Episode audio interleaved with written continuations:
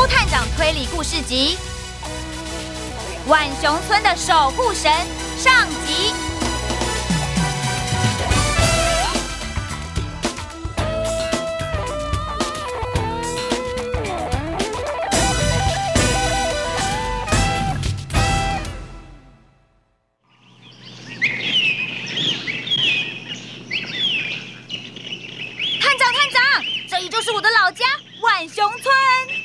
你是说，浣熊雪堡里加冰淇淋的就是在这里吗？对啦，对啦。暑假到了，花生带着朱探长来到了他的家乡浣熊村，他们在这里度假。探长，这边，这边。哦，哎哎，花生，哎哎，这是什么？看起来很好吃。探长，这个不能吃啦。啊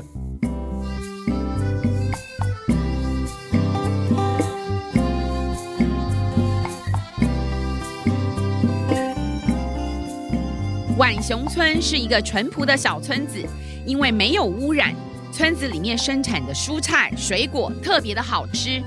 花生啊，特别向朱探长介绍，迎接夏季的灯笼节。听说在灯笼节会有盛大的庆典，晚上呢还有好看的表演。重要的是，还有非常热闹好吃的吃到饱夜市。热爱美食的朱探长当然不愿意错过喽。抗议！抗议！抗议！哎，怎么这么热闹啊？庆典不是晚上才开始吗？抗议！抗议！抗议！哎，花生，这看起来不太像什么庆祝活动哦。抗议！抗议！抗议黑心商人破坏我们的家！抗议！抗议！哎，舅舅！哎，这不是花生吗？你什么时候回来的？舅舅，我才刚刚到哎哎，这位是朱探长哦，朱探长，哎，久仰大名，久仰大名。九九，我们是特地回来，回来的正好，来跟我一起喊抗议，抗议，哦、抗议，抗议！哎哎哎，等一下，九九，现在到底在抗议什么啦？我跟你说，哎，花生，你不知道。哦，花生听了舅舅说了才知道，黑心建设公司的老板大河马要在村子的河边盖一个高级的大饭店。可是他事先啊没有跟居民协调，也不管周围的环境，只是不停的挖土、砍树，还把灯笼节要放水灯的小河给围了起来。什么？太过分了吧！更过分的是，大河马已经合法买下了那块土地。我们没有任何办法可以把他赶走，现在啊，只能在这里抗议抗议了。探长，怎么办？这太过分了，我们要想想办法。花生，哎，我不是常常跟你说要冷静？这要怎么冷静？怎么冷静？哎，好好冷静冷静。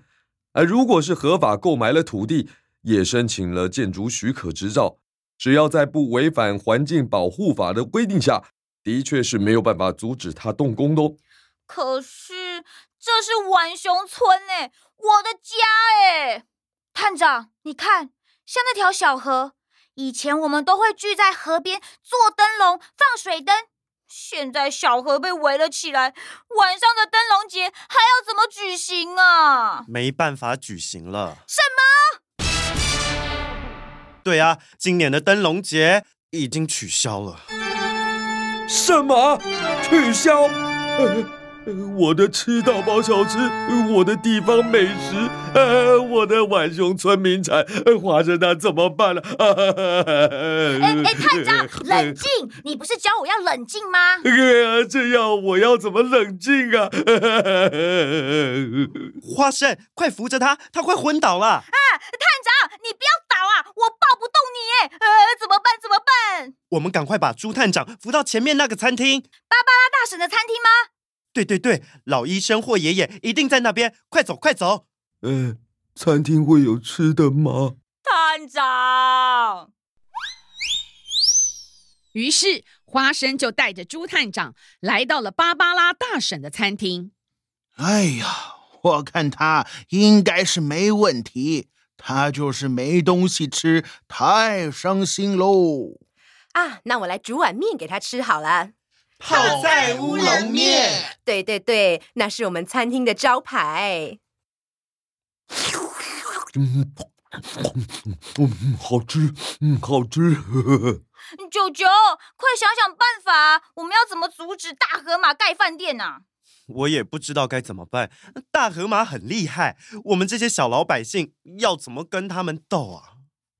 就在大家讨论的时候，突然有一个黑色的不明黑影就飞了过去，还有奇怪的声音。什么声音？这，这该不会是守护神哈德斯吧？啊，守护神哈德斯？没错，一定是的。守护神出现了，他一定会惩罚这些坏人。他谁啊？是我们浣熊村的守护神。很久以前，曾经有一群坏人想在森林里放火，幸好哈德斯飞来村子警告大家，才阻止了那场火灾。华生啊，你说的这个是？是真的，朱探长，这可不是迷信。从小长辈就告诉我们，哈德斯是守护神。我们浣熊村虽然以伐木为生，但只能砍固定的数量，绝对不能多砍。而且砍了几棵树，也必须在那片林区种下相同数量的树苗。这样做啊，哈德斯才会帮忙守护这片森林的平安。哎哎，探长，你要做什么？呃，我想出去走一走。探长，只要哈德斯一出现，大家晚上就绝对不能出门。这又是为什么？探长，据说啊，哈德斯如果在晚上出现，就是要来惩罚坏人的。所以大人都会警告小孩乖乖待在家里，这样啊才不会被哈德斯当做坏人啊！呃，这这这……好了，探长，我们今天晚上就住在餐厅里啊。那我今天也睡这吧。啊？对啊，不能出门呢。好啦好啦，我帮大家啊准备枕头跟棉被，今天晚上啊大家就在这里打地铺吧。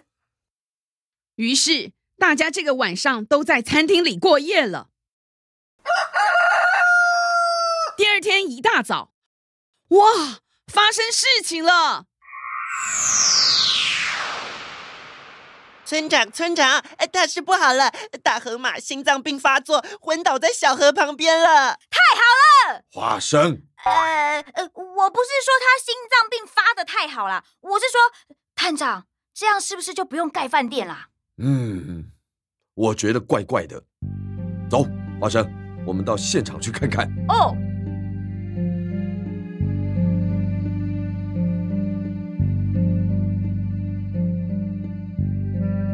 猪探长和花生来到了小河边，附近呢已经停满了一辆一辆的警车，也拉上了醒目的黄色封锁线。吼吼，花生，你看，朱探长发现路旁的木头电线杆上面挂着一条又一条奇怪的透明丝线。哦，这个东西我知道啊，这是我们平常挂灯笼的超强钓鱼线，跟你一样重的鱼啊都钓得起来哎。哇！这么细还可以这么强韧，哎，今年的灯笼节不是停办了吗？呃，怎么还挂在上面呢？没有啦，其实是因为灯笼节每年都会办，一直绑来绑去的多麻烦啊！久而久之，大家就懒得拆啦。一直都绑在上面，可是华生，你看，这个木头电线杆上有这个痕迹，这个是。这是被钓鱼线新刮出来的痕迹，还有地上的木屑，你捡起来闻闻看，是不是还闻得到木头的香气呢？这表示，表示这些刮痕是最近才有的。咦，奇怪，这些线一直都只是用来挂灯笼，纸灯笼那么轻，怎么可能会刮出这么大又这么深的痕迹呀？朱探长和花生仔细观察了一下这些电线杆，发现有相同磨损痕迹的电线杆总共有六根。巧合的是，电线杆的排序方向有三根呢，是从餐厅通往小河岸边，也就是通往大河马心脏病发昏倒的地方；另外三根就是从小河岸边回到了餐厅。啊哈！如果我的推理没有错的话，东西一定还在这附近哦。东西？什么东西？朱探长仔细翻找了一下电线杆周围的草丛，探长，你找到什么啦？果然，探长找到了一组滚轮。这是什么？嗯，看样子这不是心脏病意外，是有人计划要伤害大河马。大河马真的是被人谋害的吗？那这个凶手又是谁呢？下一集的浣熊村的守护神为你揭晓。只要出探长眨眨眼，真正答案就出现。